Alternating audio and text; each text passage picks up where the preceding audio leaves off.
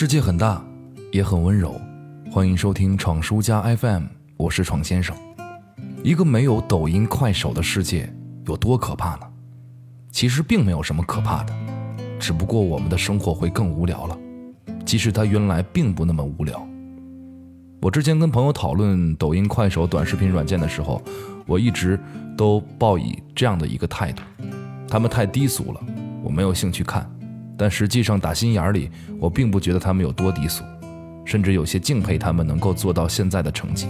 我之所以把低俗放在嘴边儿，第一是我确实不感兴趣，第二我是怕习惯会改变我。我一直看好大数据时代。对于用户需求的精准投放，并对此抱以深深的恐惧，知道一旦我用这个软件用的时间长了，它就能摸清我的脾气秉性，随随便便就把我最感兴趣的内容推送给我，让我获得快乐的方式变得越来越轻松，越来越容易。在我看来，这并不是一件好事，因为这会让人觉得越来越无聊。无数科幻电影都在预示着一个未来，人们终究会有一天躺在床上什么都不用干。就可以获得极致的快感，不管是打一个响指就可以把身边的一切变成最美好的样子，还是和世界上最帅气、最美丽的异性去约会，用最廉价的途径获得最大的快乐。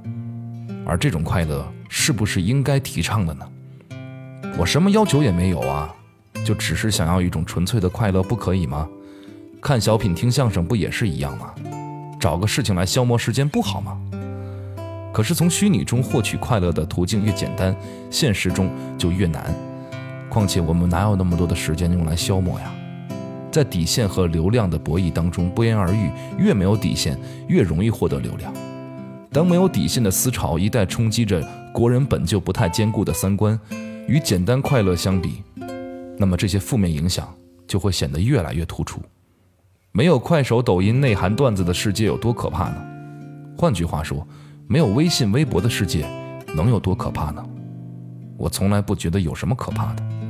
刚入大学的时候是二零一零年左右，那时候我们什么都没有，连智能手机都没有，但这却是我最快乐的时光。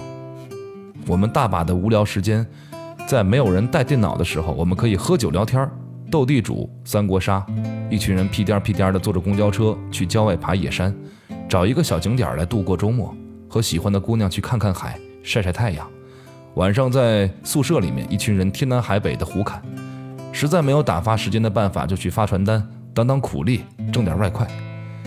当初我们聚在一起喝酒，谁先玩手机，谁自罚三杯。到了现在，估计我们谁都不敢玩这种游戏了。这才是这个世界最可怕的。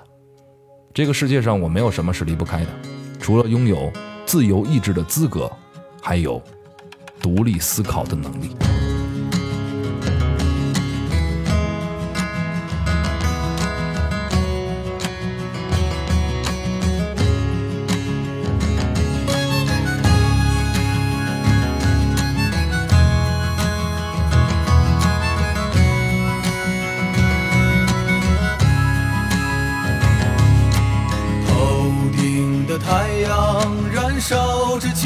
的余热。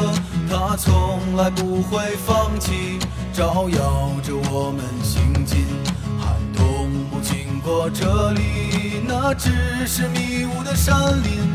走完苍老的石桥，感到潮湿的味道。翻过了青山，你说你看头顶斗笠的人们。海风拂过椰树，吹散一路的风尘。这里就像与闹市隔绝的又一个世界，让我们疲倦的身体在这里长久的停歇。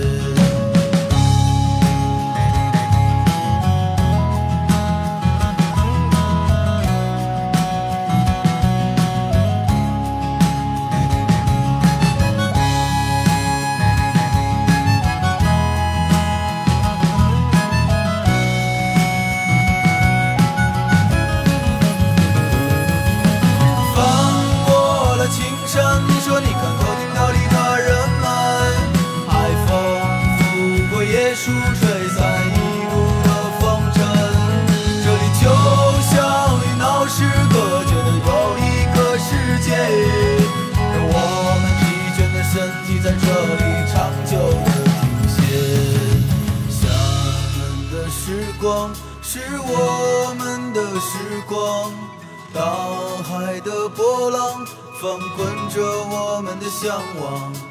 山谷里何时会再传来我们的歌声？那一些欢笑已过去，那些往昔会铭记。我们的时